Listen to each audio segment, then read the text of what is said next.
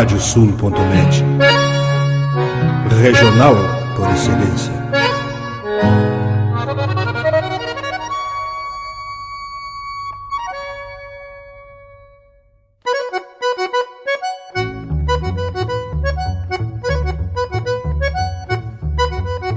Está aberta a porteira, nem se preocupe em fechá-la.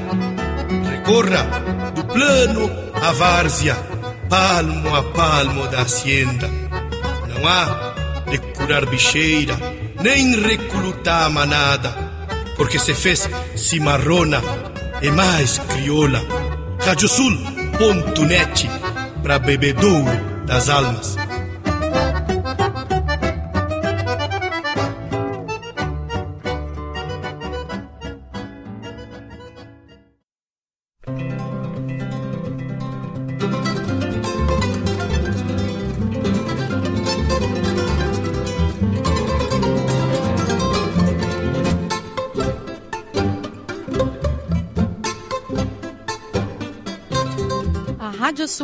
Radiosul.net apresenta O Campo em Notícia.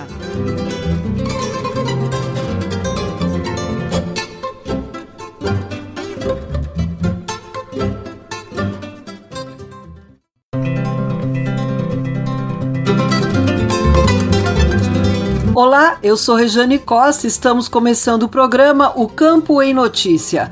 Vamos trazer neste espaço o resumo da semana com os fatos mais importantes para quem vive no campo e para quem quer estar atualizado com os acontecimentos rurais. O programa é uma produção da AgroEffective em parceria com a Radiosul.net. Vamos aos destaques. Entidades salientam que plano safra anunciado foi o possível na atual realidade econômica. O produtor deve estar alerta sobre regras para concessão de crédito do plano safra. Excesso de chuvas prejudica pastagens para o gado leiteiro. Combate aos crimes rurais é tema de reunião na fronteira oeste gaúcha. Ponta Grossa classifica mais três exemplares para a final do freio de ouro. Fundação Pro Sementes inicia cultivo do ensaio de cultivares em rede do trigo. Carne de búfalo ganha espaço em eventos gastronômicos e surpreende consumidores. Dia do Cooperativismo é celebrado pelas cooperativas gaúchas. E ainda, as cotações das principais commodities agropecuárias, a previsão do tempo, a agenda de eventos e remates e as notícias da rede programa O Campo em Notícia conta com a parceria de rádios que formam rede com o nosso noticiário. Estão conosco as rádios Poatã de São José do Ouro, Fandango de Cachoeira do Sul, Soledade de Soledade, Cidade de Cacique Doble, Integração de Restinga Seca, 107 de Tapejara, Minuano de Alegrete, Delta e Difusora de Bagé, Rádio 96 de Uruguaiana, Pitangueira de Taqui, Sorriso de São Martinho, Difusora de Arroio Grande, Missioneira de São Luís Gonzaga, Planetário de Espumoso e Rádio A Folha de Não Me Toque. Vamos agora com a previsão do tempo no programa O Campo em Notícia.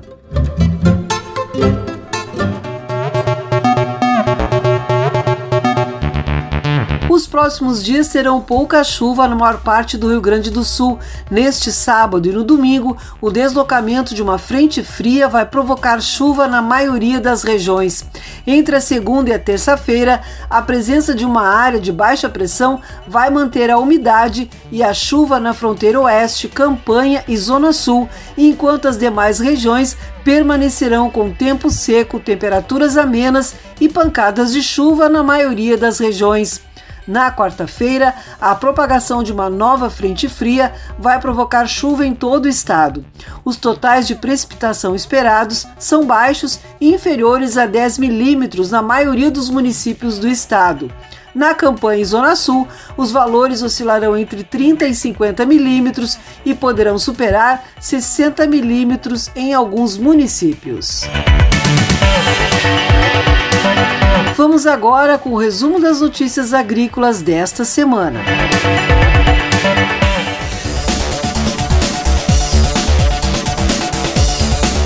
O governo federal lançou nesta semana o Plano Safra 2022-2023 com 340 bilhões 880 milhões de reais para apoiar a produção agropecuária nacional até junho do próximo ano. O valor reflete um aumento de 36% em relação ao plano anterior.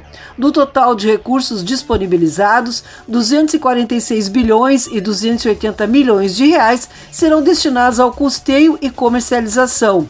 Outros 94 bilhões e 600 milhões de reais serão para investimentos. Os recursos com juros controlados somam 195 bilhões e 700 milhões de reais, alta de 18%, e com juros livres de 145 bilhões e 180 milhões de reais, alta de 69%. No evento de lançamento do plano no Palácio do Planalto, o ministro da Agricultura, Pecuária e Abastecimento, Marcos Montes, destacou que o Plano Safra prioriza a agricultura familiar, os pequenos e médios produtores, as linhas de crédito para sustentabilidade ambiental e a ampliação do armazenamento nas propriedades rurais. Entidades avaliam o Plano Safra anunciado FECOAGro RS analisa que Plano Safra foi o possível no atual cenário e Federarroz avalia que Plano Safra reflete a atual conjuntura econômica. Nestor Tipa Júnior. A Federação das Cooperativas Agropecuárias do Estado do Rio Grande do Sul, a FECOAGRO, entende que o Plano Safra 2022-2023 foi o possível. A avaliação é do presidente da entidade, Paulo Pires. Segundo o dirigente, neste contexto todo de juros internos e taxa Selic nas alturas, com os juros subindo no mundo inteiro, já era esperado que o Plano Safra não viria com juros atraentes ao produtor. Conforme Pires, o entendimento é que houve avanços com recursos onde todos os itens tiveram aumento de disponibilidade. O presidente da FECOAGRO também salienta que o anúncio realizado fortalece questões importantes de sustentabilidade e inovação. Além disso, o plano trata de forma específica o pequeno e médio produtor, que tem um tratamento especial no programa com taxas diferenciadas, o que é sempre um pedido feito pelo cooperativismo agropecuário. A questão do seguro rural foi outro ponto positivo na avaliação do dirigente. Pires reforça o cuidado apenas na parte dos grandes investimentos no atual momento, principalmente na questão de armazenagem, por exemplo, pois o retorno com um juro desses fica bem comprometido. Mas, em geral, o presidente da FECOAGRO frisa que esta era uma notícia muito esperada pela classe produtora. Era uma notícia muito esperada pela classe produtora, principalmente no Rio Grande do Sul, onde nós tivemos uma estiagem ano passado, então o produtor necessita muito do financiamento. Agora nós temos um plano, né? Vamos torcer para que todos esses números anunciados, né, cheguem até as agências financeiras e nós tenhamos essa disponibilidade por parte do produtor. O presidente da FECOAGRO lembra ainda que praticamente um terço da agricultura brasileira usa o plano safra para se financiar a importância dele, especialmente dos juros equalizáveis, se torna uma referência para os financiamentos. Já na avaliação da Federação das Associações de Arrozeiros do Rio Grande do Sul, a Federarroz, o Plano Safra 2022-2023 foi o possível a ser feito dentro da atual realidade na conjuntura econômica e brasileira e cenário mundial, com o aumento das taxas de juros e com a taxa Selic que se tem atualmente. A afirmação é do presidente da entidade, Alexandre Velho. De acordo com o dirigente, o contexto da economia e da elevação das taxas de juros, não só aqui, mas também no mundo, mostra uma tendência de aumento dessas taxas e um direcionamento cada vez maior para a questão dos pequenos e médios produtores. Conforme velho, este plano também acende um alerta em relação aos investimentos, que passaram para uma taxa de juros de 12%. Isso mostra que uma gestão eficiente e uma atualização dos custos de produção é fundamental para nós quantificarmos aí o quanto este aumento da taxa pesa no custeio. Então nós temos que ter muito cuidado aí com os investimentos, que é o Moderfrota. Entre os pontos positivos está a subvenção ao seguro rural anunciada pelo atual Plano Safra. Segundo o presidente da Federarroz, a subvenção aumentou bastante neste plano para o seguro agrícola e este é um fator positivo. Para o Campo e Notícia, Nestor Tipa Júnior. Obrigada, Nestor. Mais repercussões sobre o Plano Safra. A FETAG avalia que novamente haverá problemas com a falta de recursos, assim como ocorreu na safra passada, já que a alta no custo de produção deverá consumir esses valores rapidamente. No que se refere às taxas de juros, a pressão da FETAG conseguiu fazer com que os juros ficassem abaixo da previsão do governo federal. Porém, houve alta, o que trará dificuldades para o setor, principalmente em relação aos investimentos. A FETAG também ressalta que as alíquotas do Proagro aumentaram significativamente em todas as culturas, tais como soja e milho. Já na avaliação da Farsul, o plano pode ser considerado bom com as condições que o país vive neste momento e também considerou coerente com as indicações feitas pela lei do agro. A entidade lembra que a maior parte dos recursos do Plano Safra será de recursos livres que são buscados no mercado. Para a Farsul, a grande notícia foi relacionada ao seguro rural, ficando acima das expectativas. Ainda sobre o plano safra, o produtor deve ter algumas cautelas relacionadas à tomada deste crédito, ficando atento às questões práticas e aspectos legais no momento das contratações junto às instituições financeiras. A afirmação é do advogado Frederico Bus, sócio da HBS Advogados. O especialista reforça que o crédito rural deve ser liberado diretamente ao mutuário de uma só vez ou em parcelas, de acordo com as necessidades do empreendimento, com o prazo e o cronograma de pagamento estabelecidos em função da capacidade de pagamento do beneficiário, de maneira que os vencimentos coincidam com as épocas normais de obtenção dos rendimentos da atividade assistida. Já no que se refere ao seguro, o advogado recomenda que o produtor, ao contratar o seguro, efetue o comparativo entre pelo menos duas seguradoras, atendendo às peculiaridades de sua atividade e a detalhes como riscos cobertos, riscos excluídos, nível de cobertura, pagamento do prêmio, obrigações do segurado, comunicação de sinistro. Dia do Cooperativismo é celebrado pelas cooperativas gaúchas. Ações sociais e ambientais são realizadas pela Educred e FECOAGRO lembra da força do cooperativismo agropecuário na economia gaúcha.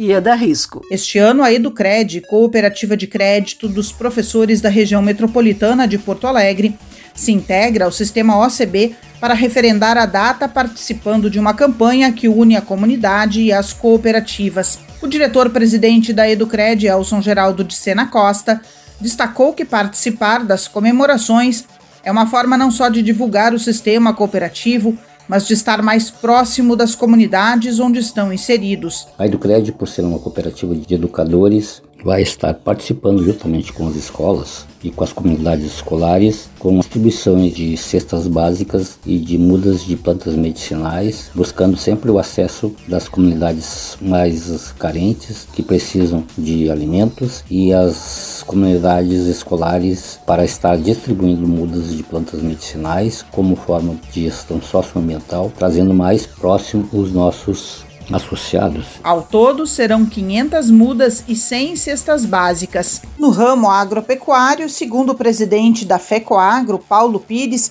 por ser um modelo econômico alicerçado na cooperação, ele se diferencia dos outros modelos, prestando serviço no mundo inteiro. Conforme o dirigente, o cooperativismo agropecuário do Estado passou por algumas crises que geram prejuízos ao setor e também para a agricultura. No entanto, o momento atual é muito bom. Mas o momento atual do cooperativismo, ele é extraordinário. Nós tivemos um crescimento excepcional ano passado e esse ano mesmo com essa diversidade de uma safra com quebra acima de 50%, nós ainda temos um bom desempenho das cooperativas agropecuárias do Rio Grande do Sul. O presidente da FECOAGRO coloca ainda que o cooperativismo é um modelo bom para o produtor e para as regiões Ressalta que os recursos gerados ajudam no desenvolvimento regional e o produtor, independentemente do seu tamanho, tem assistência técnica e competitividade tanto nas vendas quanto nas compras. Para o Campo em Notícia, Ieda Risco. Obrigada, Ieda. As cooperativas gaúchas registraram em 2021 um faturamento recorde de 71 bilhões e 200 milhões de reais, com incremento de 36,8% em relação ao período anterior. Os números que confirmam a posição de destaque do setor no Rio Grande do Sul foram anunciados pelo presidente da OCERGS, Darcy Hartmann, e constam no relatório Expressão do Cooperativismo Gaúcho 2022. Deste montante, as cooperativas agropecuárias registraram um faturamento de 51 bilhões de reais em 2021, o que representa um aumento de 45,9% em relação ao exercício anterior.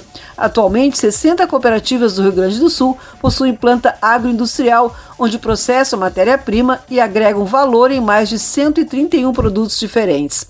O faturamento das cooperativas do setor representa 71,6% do total dos sete ramos de cooperativismo no Rio Grande do Sul.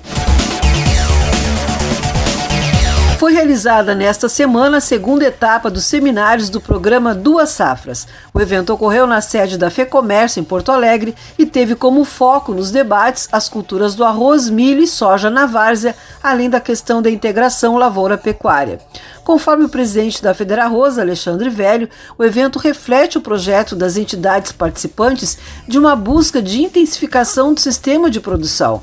Reforça ainda que o evento, focado em milho, arroz e pecuária, seguindo uma linha de que cada região tem as suas características. A FECOAGRO também esteve representada pelo diretor executivo da entidade, Sérgio Feltraco. Esta foi a segunda etapa do seminário, que terá ainda mais oito eventos pelo Rio Grande do Sul. A próxima edição está prevista para o dia 12 de julho, no município de Pelotas. Além da Federarroz e da FECOAGRO, participam do programa Duas Safras, Farsul, Senar RS, ABPA, Embrapa e Asgave. Fundação ProSementes inicia cultivo do ensaio de cultivares em rede do trigo. Resultados chegam ao produtor em fevereiro e podem ser consultados pela internet. Ieda Risco. Os ensaios de cultivares em rede de inverno da Fundação ProSemente já estão em desenvolvimento, com o início da semeadura em maio e projeção de término da colheita em dezembro os ensaios devem fornecer dados aos produtores, se tornando importante ferramenta de tomada de decisões sobre a semeadura da nova safra de trigo. A fundação possui uma rede experimental em sete locais no Rio Grande do Sul. Eles estão divididos nas duas macro-regiões tritícolas.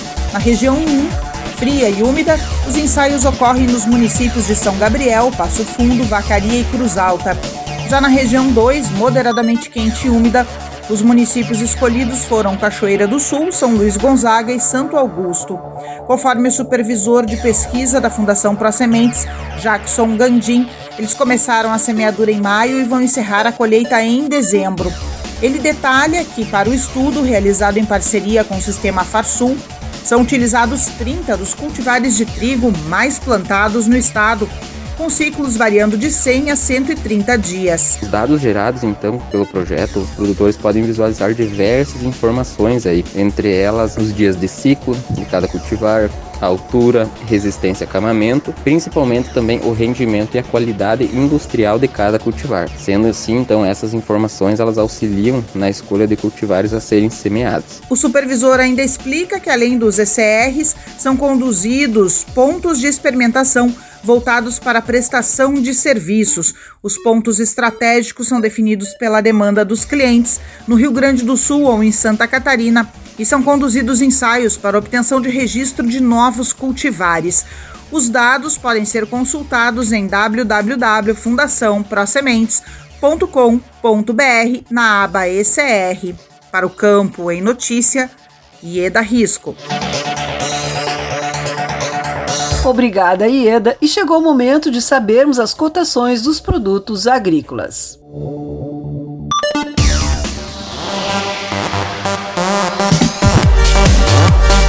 Os números são de Emater do Rio Grande do Sul. Arroz em casca, preço médio de R$ 71,56 a saca de 50 quilos. Feijão, preço médio de R$ 243,33 a saca de 60 quilos. Milho, preço médio de R$ 83,45 a saca de 60 quilos. Soja, preço médio de R$ 177,56 a saca de 60 quilos. Trigo, preço médio de R$ 114,21 a saca de 60 quilos. O programa Campo e Notícia faz uma parada e retorna em seguida com mais informações.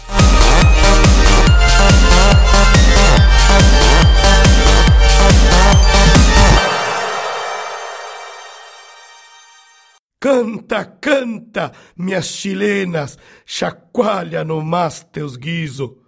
Nesta ponta d'égua que vão a trote estendido, enredei lá no tupete o mais lindo dos chiflidos.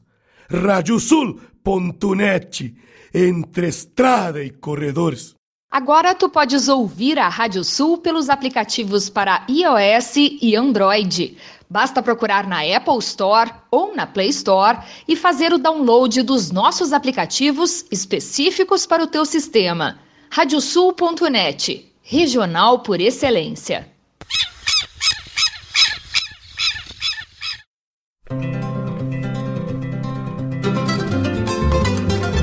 A Radiosul.net está apresentando o Campo em Notícia.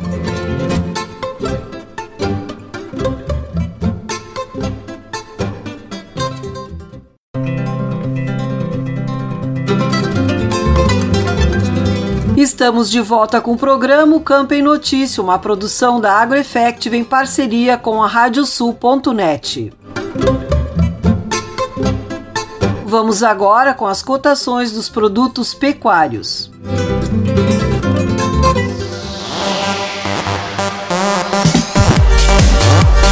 Os números são de Mater do Rio Grande do Sul. Boi para abate, preço médio de R$ 10,96 o quilo vivo. Cordeiro para abate, preço médio de R$ 9,55 o quilo vivo. Suíno tipo carne, preço médio de R$ 5,20 o quilo vivo. E a vaca para abate, preço médio de R$ 9,93 o quilo vivo. Continuamos agora com as notícias que foram destaque na pecuária.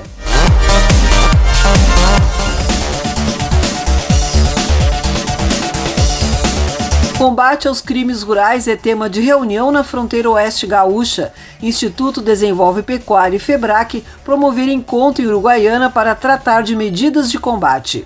Nestor Tipa Júnior. Como forma de mobilizar as instituições da região da fronteira oeste, o Instituto Desenvolve Pecuária e a Federação Brasileira das Associações de Criadores de Animais de Raça, FEBRAC, organizaram junto com a Prefeitura de Uruguaiana uma reunião para tratar do tema do agravamento dos crimes rurais e medidas de combate pelo poder público. Segundo a presidente da Comissão de Crimes Rurais do Instituto Desenvolve Pecuária, Antônia Scalzilli, esta reunião é um pleito das duas entidades ao prefeito de Uruguaiana em virtude do aumento deste tipo de crime na região. O que a gente está fazendo agora é uma reunião com as autoridades municipais e levando presença de Estado. A ideia é que a gente consiga organizar as instituições municipais para que elas se organizem como assim, sociedade civil organizada. Antônio explica que a ideia é que a sociedade civil municipal, como a Inspetoria Veterinária, Vigilância Sanitária, Ministério Público, Secretarias Municipais e Judiciário, se organizem de forma multidisciplinar para combater o consumo, enquanto a Brigada Militar, Polícia Civil e Polícia Rodoviária Federal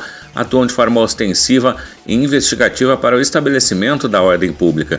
O presidente da FEBRAC, João Francisco Badwolf, fala sobre a participação de associados e simpatizantes desta causa que participem dessas ações sobre a questão dos crimes rurais. Isso é importante para que dê força à nossa Decrabia, que dê força à nossa polícia para trabalhar e, e com isso traga junto civil, brigada, vigilância sanitária, Ministério Público, toda a cadeia que importa para que nós tenhamos mais segurança no campo. Para o dirigente, é importante que se tenha uma centralização para se ter uma resposta ao produtor rural, que precisa de tranquilidade na sua propriedade para produzir. Para o Campo e Notícia, Nestor Tipa Júnior. Obrigada, Nestor. O programa Carne Hereford, da Associação Brasileira de Hereford e Braford, a BHB, participou na cidade de Santa Maria do treinamento para os vendedores do frigorífico Silva. Realizado na unidade industrial do frigorífico, o evento contou com a participação de cerca de 70 pessoas. Na ocasião, o gerente do programa Carne Hereford, Felipe Azambuja, e o coordenador técnico, Raoni Lopes, apresentaram ações do programa, processos de certificação, padrões de classificação de carcaça, identificação de padrão racial, eventos e parcerias, além de ações e dados de crescimento da associação, características das raças e melhoramento genético. O treinamento tem como intuito qualificar, atualizar e estreitar a relação entre indústria e consumidor.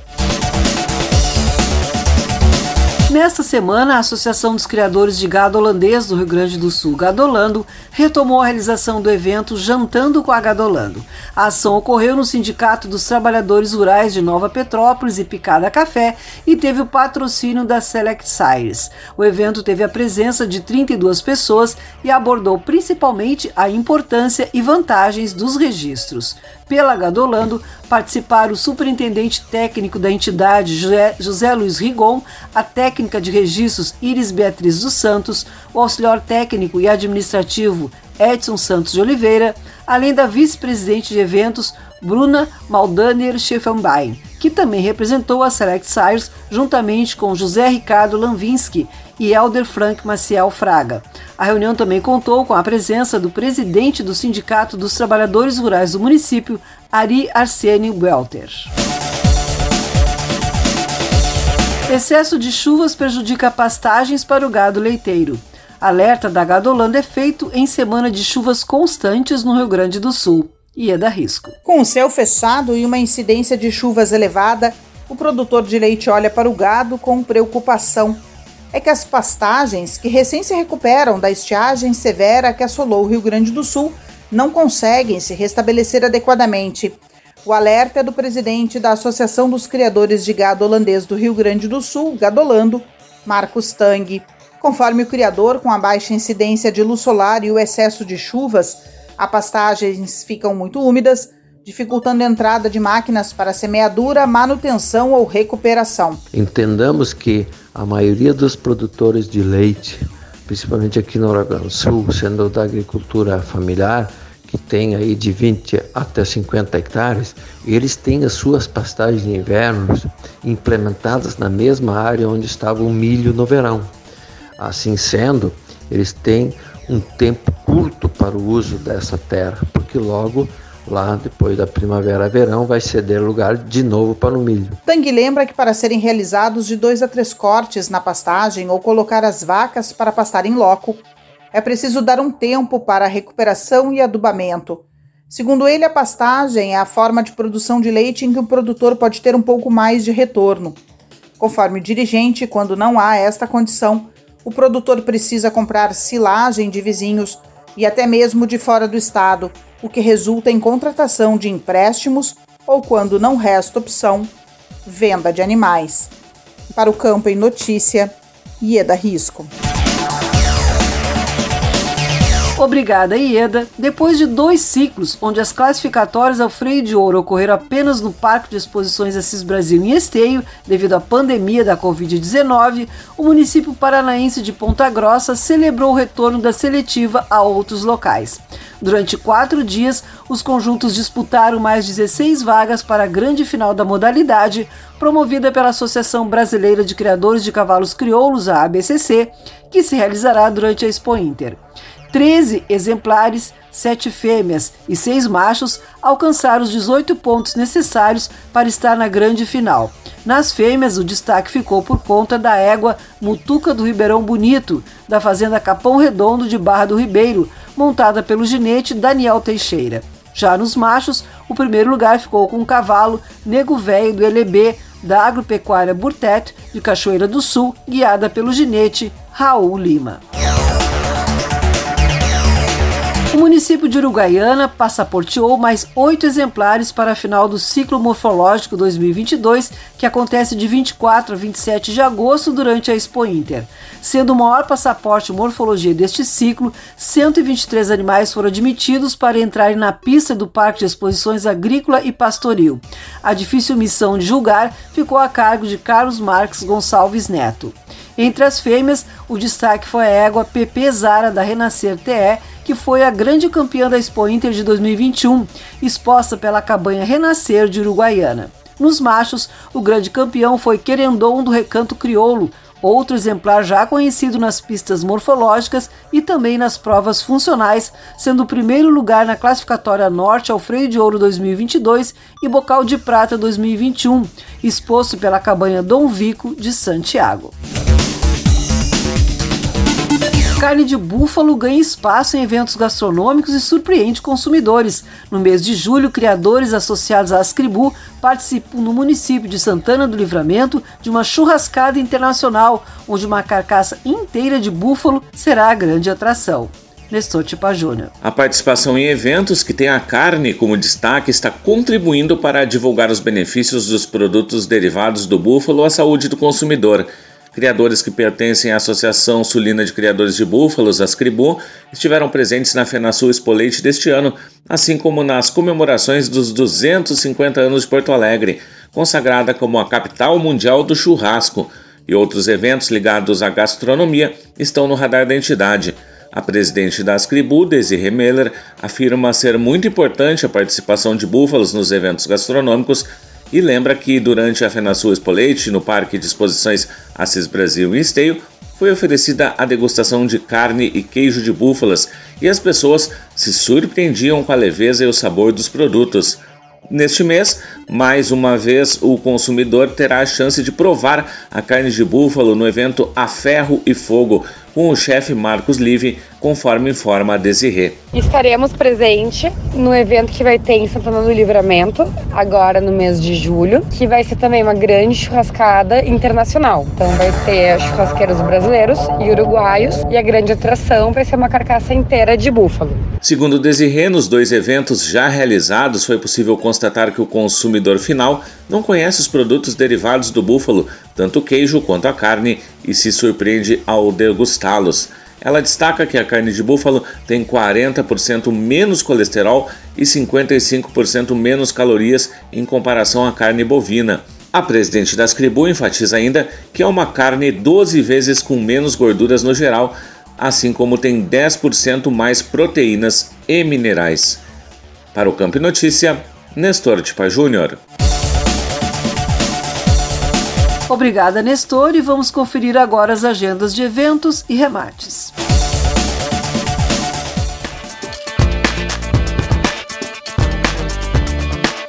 Os remates chegam com Leôncio Severo. É contigo, Leôncio. Olá, Rejane. Dia 7 de julho é dia do leilão virtual Invernia. Oferta de 24 lotes de exemplares da raça crioula. O remate começa às 8h30 da noite pelo canal do programa Cavalos no YouTube. Remata União Negócios Rurais Informações em uniãonegóciosrurais.com.br.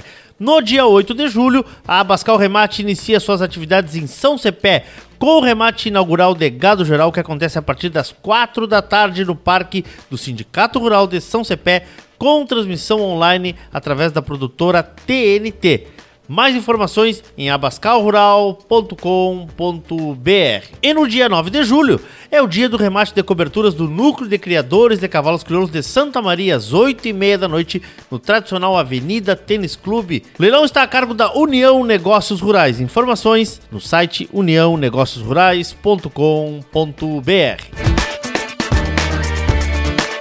Obrigada, Leôncio. E a agenda de eventos chega agora com Vitória Pimentel. Tudo bem, Vitória? Olá, Regiane. Com o objetivo de expandir as redes de relacionamento da cadeia da carne bovina do Rio Grande do Sul, o Instituto Desenvolve Pecuária promove, em parceria com a FarSul e o Nespro da URGS, o primeiro fórum da cadeia produtiva da carne bovina.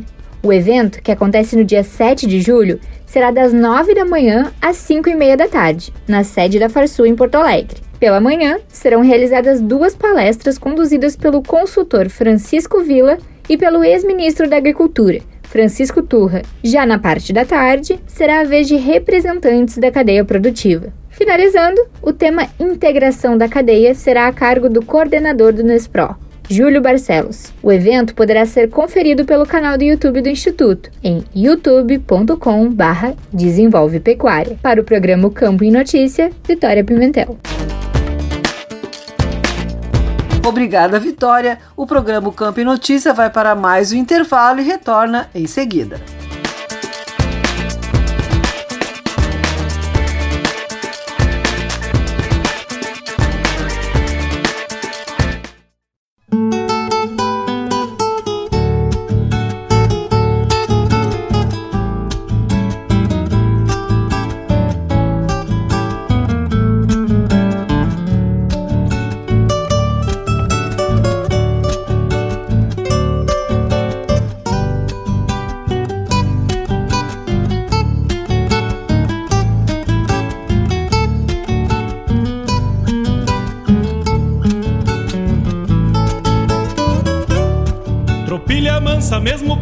Mesma marca.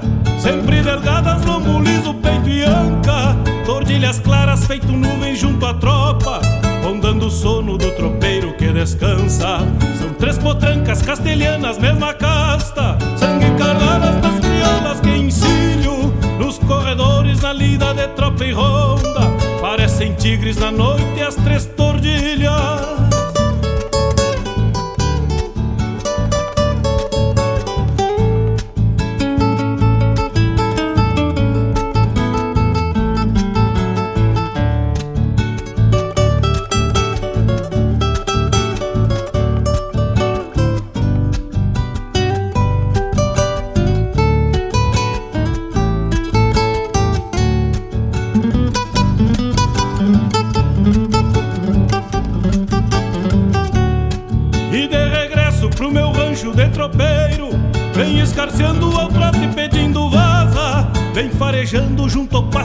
liberdade. O suave aroma do jardim que enfeita a casa. E aos domingos na minha folga de tropeiro Com meu casito e a morena prenda amada Jogo o que tenho nas patas destas crioulas Pois nunca deixo meu dinheiro em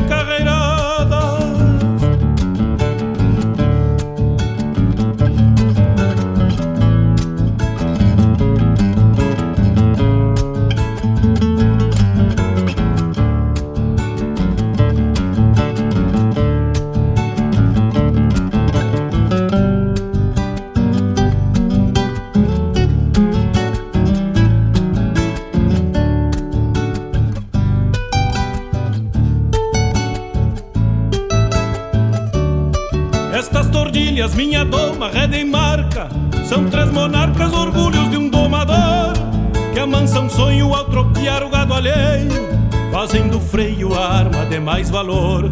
Doces de boca numa parte de mangueira, são quase feras do rodeio campo afora. Não ferem trevos ao trocar nalgum varzedo, e nem conhecem os espinhos das esporas.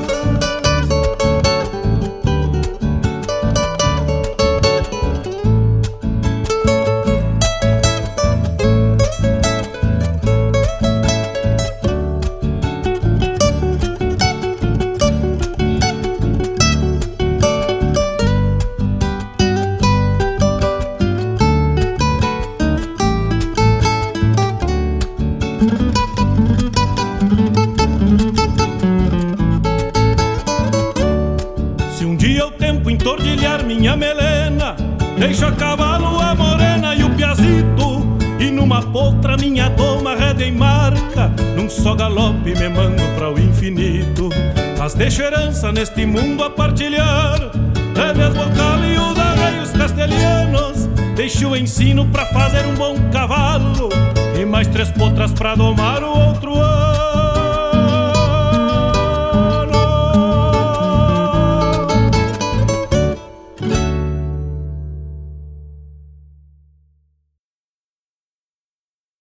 Canta, canta, minhas chilenas, chacoalha no mas teus guiso. Nesta ponta d'égua que vão a trote estendido, enredei lá no tupete o mais lindo dos chiflidos. Radiosul.net, entre estrada e corredores.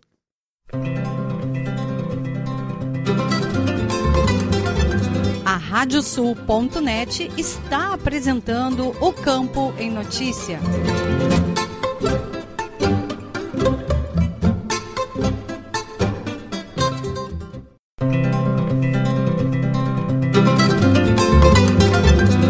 Estamos de volta com o programa O Campo em Notícia, uma produção da AgroEffective em parceria com a Radiosul.net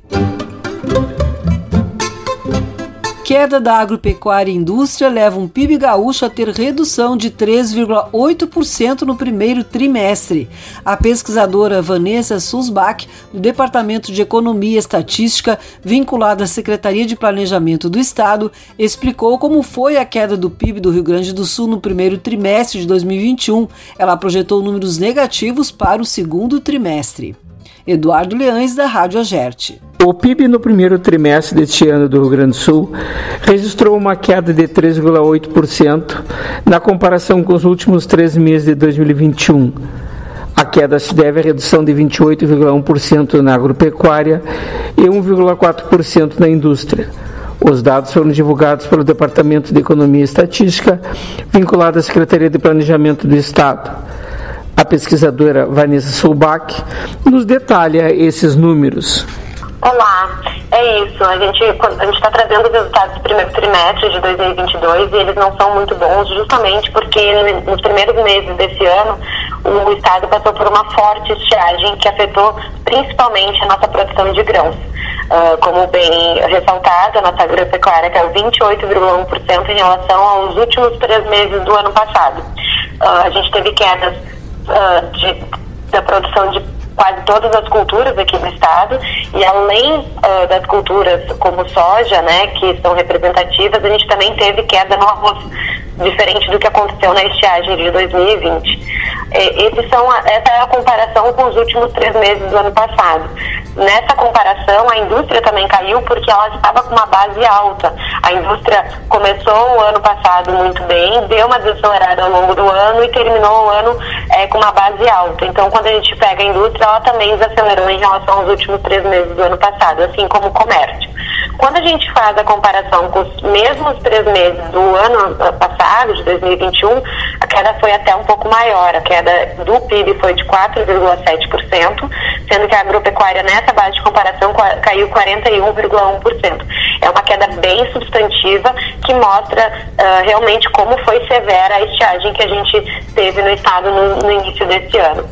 Uh, a gente ressalta aqui que a, a soja ela não, não tem sua principal contribuição no primeiro trimestre, ela contribui mais no segundo, mas aqui no primeiro a gente já vê é, uma, uma, uma ajuda, né, um, um auxílio para essa taxa tão negativa no primeiro trimestre.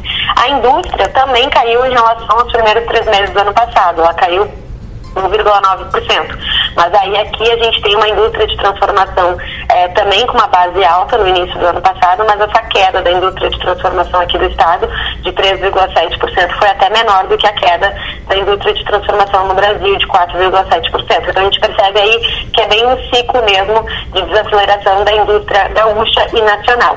O que diferencia bastante aqui no Rio Grande do Sul é a questão da estiagem que tem afetado bastante não só a agropecuária, mas todos os setores que envolvem a cadeia do agronegócio, interligados com a agropecuária, né?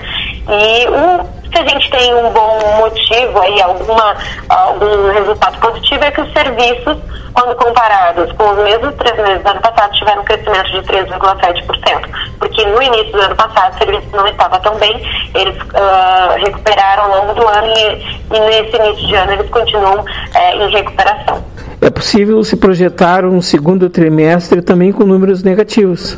Sim, infelizmente sim, porque como a gente ressaltou, uh, a soja, que é a nossa principal cultura de grãos aqui do estado, ela é colhida sobretudo no segundo trimestre. Então a sua participação é, no PIB da agropecuária, ela é maior do, no segundo trimestre. Então essa queda de 53,5% da produção de soja vai impactar sim o PIB do segundo trimestre. Uh, o bom, assim, se a gente pode ter como algo positivo é que uh, a agropecuária, depois de passar por uma estiagem, no ano seguinte ela logo se recupera. Então, assim como a gente está caindo mais agora por causa da estiagem em relação ao Brasil, provavelmente no próximo ano a gente tende a ter crescimento porque a recuperação da agropecuária ela vem no ano seguinte. Uh, a contribuição da agropecuária ela se dá principalmente no primeiro e no segundo, sobretudo no segundo trimestre. Ouvimos a pesquisadora Vanessa Sulbach, do Departamento de Economia e Estatística, vinculada à Secretaria de Planejamento do Estado. Para a Rádio Agerte, Eduardo Liães. Obrigado, Eduardo. Vamos trazer o giro de notícias pelas rádios parceiras do programa O Campo em Notícia.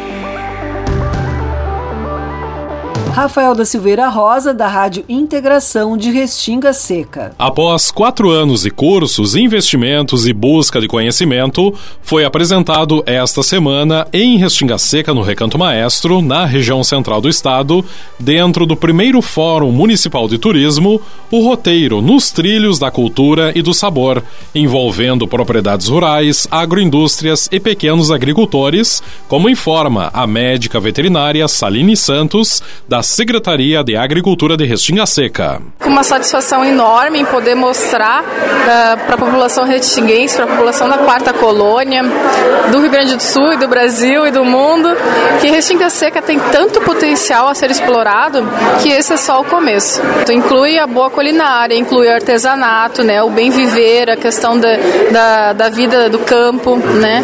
Então são vários aspectos uh, e belezas naturais que nós temos que a gente pode desfrutar nesse roteiro. A palavra é gratidão, porque quando a gente consegue concluir uma coisa com êxito, a gente fica feliz, né, por todos. E é um grupo muito bom de trabalho, tanto com as meninas empreendedoras quanto na nossa secretaria e na prefeitura. Então a gente trabalhou também com o Imater e o Cenário e o Sindicato Rural. Então foi muita gente envolvida para chegar no final e disponibilizar esse produto maravilhoso que é esse roteiro nas trilhas da cultura e do sabor. Especial para o Campo Notícias da Rádio Integração de Restinga Seca 98,5 FM, Rafael da Silveira Rosa. João Vicente Galo, das rádios Delta e Difusora de Bagé. Lavras do Sul sediará em novembro o evento Universo Pecuária. O vice-presidente do Sindicato Rural do município de Lavras do Sul, Telmo Ferreira, informa sobre os preparativos. Nós ainda não estamos com todo o nosso programa formado, estamos em fase de formação, é o primeiro ano do evento. Nós estamos mapeando todo o nosso parque para poder saber bem disponibilidade de aonde vamos colocar todos esses expositores, né? E, e, e, nós vamos extrapolar os limites do nosso parque do sindicato, nós vamos passar para o outro lado da avenida Cacilto de Labaria, ali, onde tem, normalmente onde é o nosso estacionamento, nós vamos, para ali vão setores de máquinas equipamentos, vão ter também nossos estandes de, das, das vitrines tecnológicas. Então, uh, estamos mapeando e, e, e, dividindo aonde vão ser colocados os expositores, mas já temos, estamos com uma base, ao menos, para poder trabalhar. De Bagé, especial para o Campo em Notícia, das rádios Difusor e Delta FM, falou João Vicente Galo.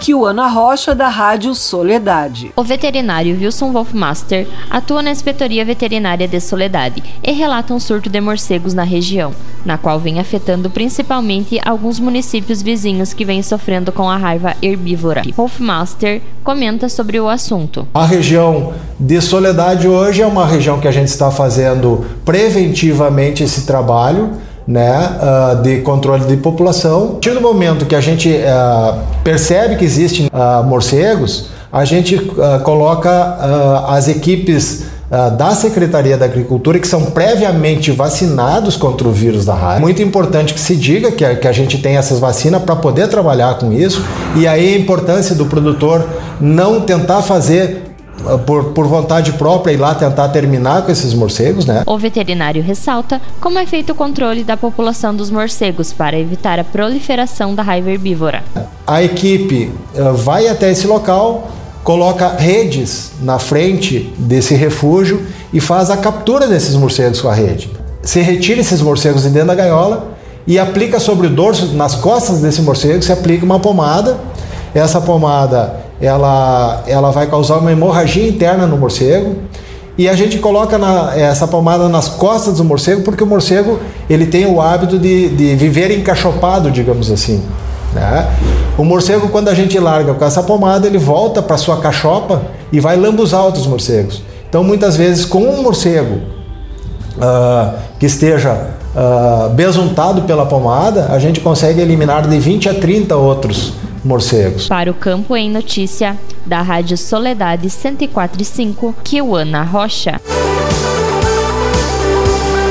Agradecemos aos colegas das rádios parceiras pelas informações. O programa Campo e Notícia vai para mais um intervalo e retorna em seguida.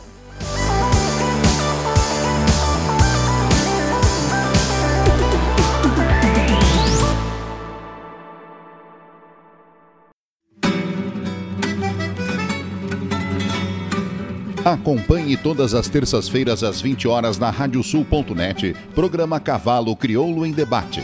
Apoio Parceria Leilões, Porto Martins Crioulos, Terra Sol Toyota, Caxias e Bento, Tinho Donadel Assessoria Equina, Cabanha Três Taipas, Celaria Uguim, Central de Reprodução Schmidt Gonzales e Fazenda Sarandi. Parceria JG Martini Fotografias.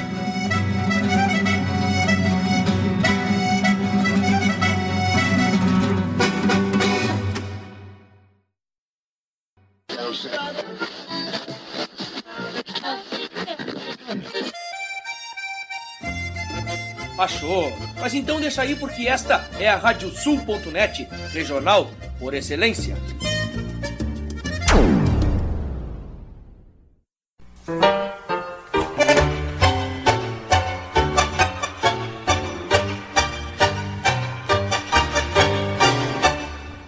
E para os ouvintes da Radiosul.net, aqui Fábio Verardi, te convidando para quinta-feira, às 10 da noite, para curtir o programa Tangos. Curiosidades, colunas especiais e, claro, né, o melhor do tango mundial de todos os tempos, com a parceria aqui e a companhia de muitos e muitos ouvintes que são apaixonados por esse ritmo. Tangos, quinta-feira, 10 da noite e reprise no domingo, às 8 da noite, comigo, Fábio Verardi.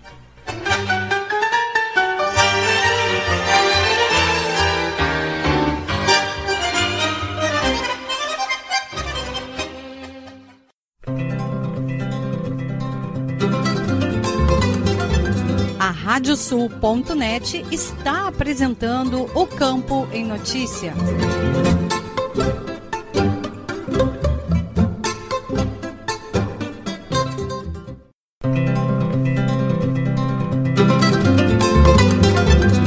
Estamos de volta com o programa O Campo em Notícia, uma produção da AgroEffective em parceria com a Radiosul.net.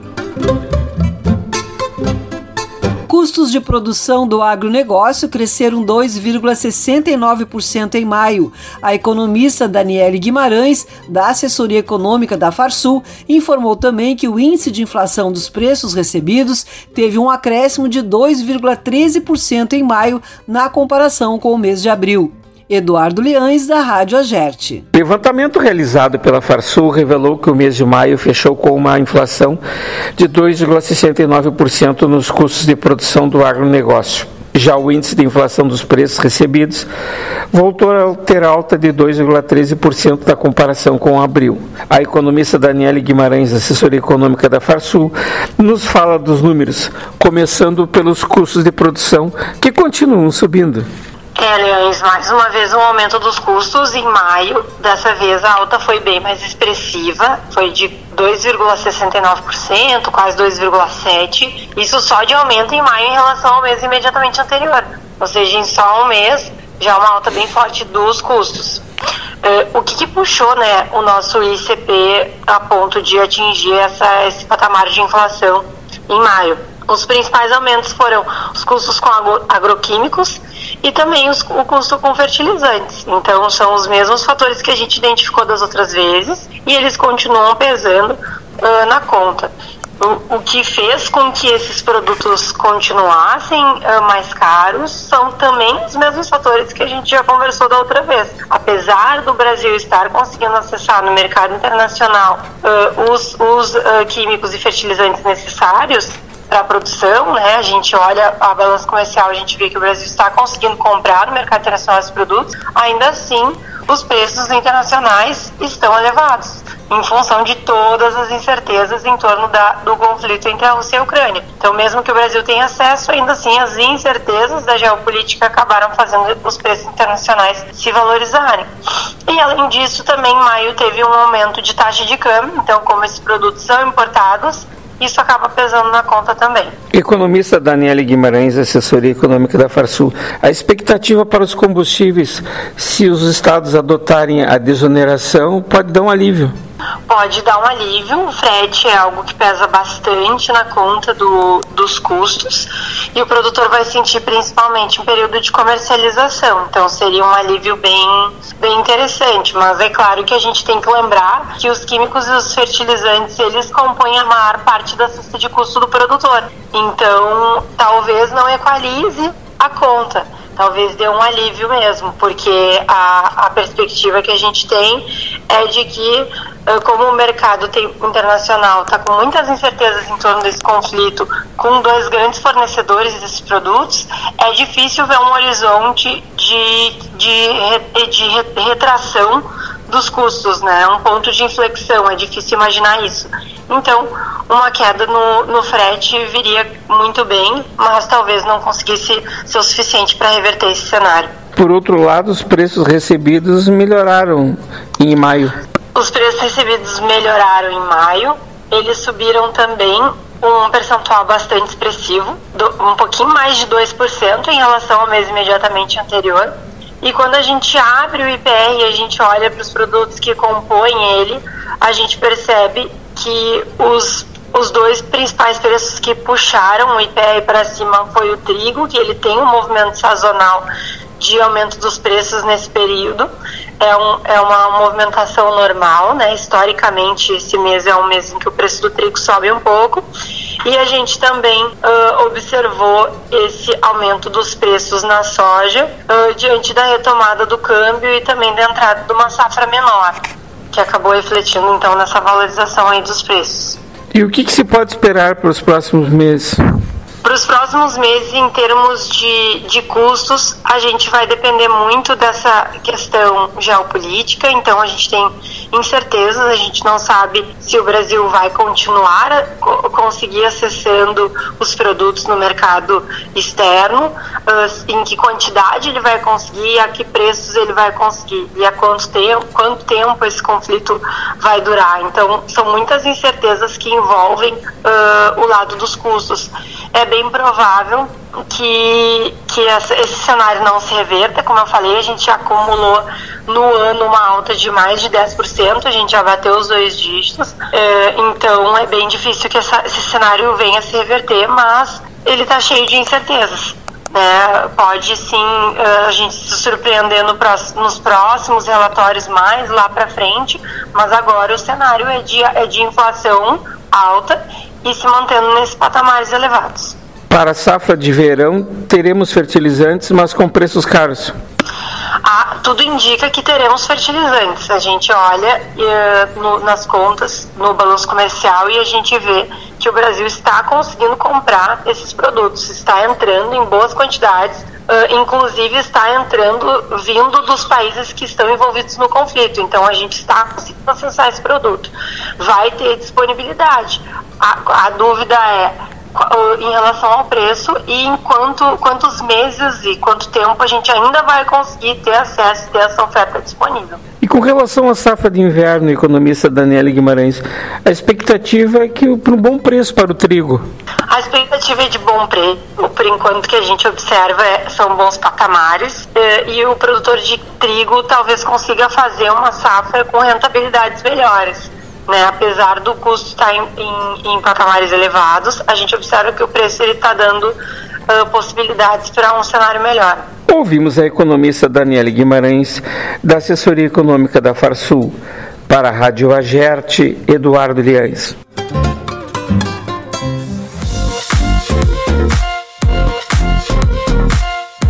Obrigado, Eduardo. E temos novidade na AgroEffective. Na próxima semana estaremos de volta com programação no Agropauta Web TV no YouTube. É o Agropauta Entrevista, todas as segundas e quintas, às sete da noite, com uma entrevista especial. E na próxima semana teremos, na segunda-feira, uma entrevista com o jornalista Fernando Parracho, que trocou a carreira das redações pelo cultivo de orgânicos.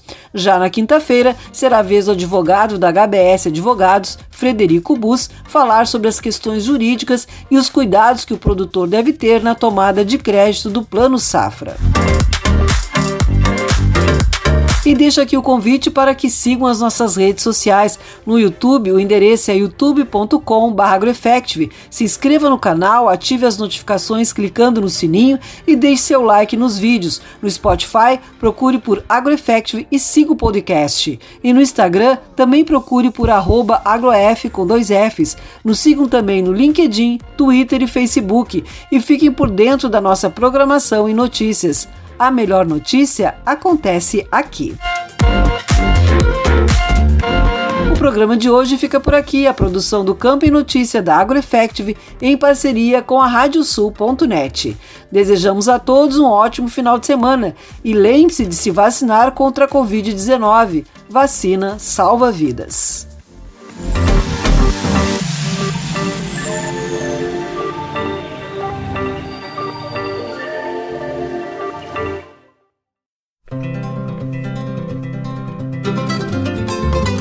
Radiosul.net apresentou O Campo em Notícia.